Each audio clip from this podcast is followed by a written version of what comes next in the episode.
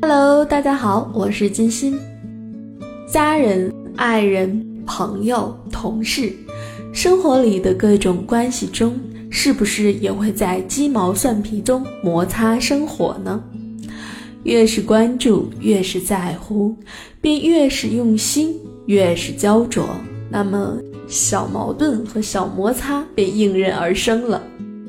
于是刀刀开启，于是气盛上头，终归是越亲近，越是直言不讳的存在，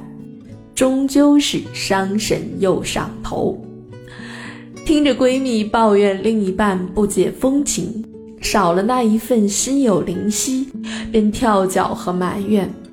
还要想着如何反向吐槽，让他能开解自己，多想想对方的好。听着同事气急败坏孩子的淘气和不听话，却忘了自己也是叛逆当中成长的，就想着说孩子的淘气会比较聪明等等。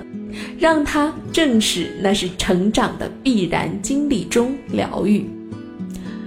听着朋友吐槽职场的无理规则和前途未卜，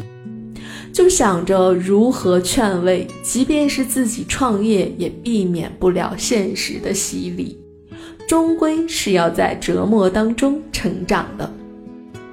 劝慰别人的我，却在和老妈某个瞬间的矛盾中一触即发，就想着强压冷静后如何让老小孩平心顺意。生活貌似总是在满怀期待中冒着暴风雨披荆斩棘，在憧憬浪漫中被一地鸡毛拖回现实。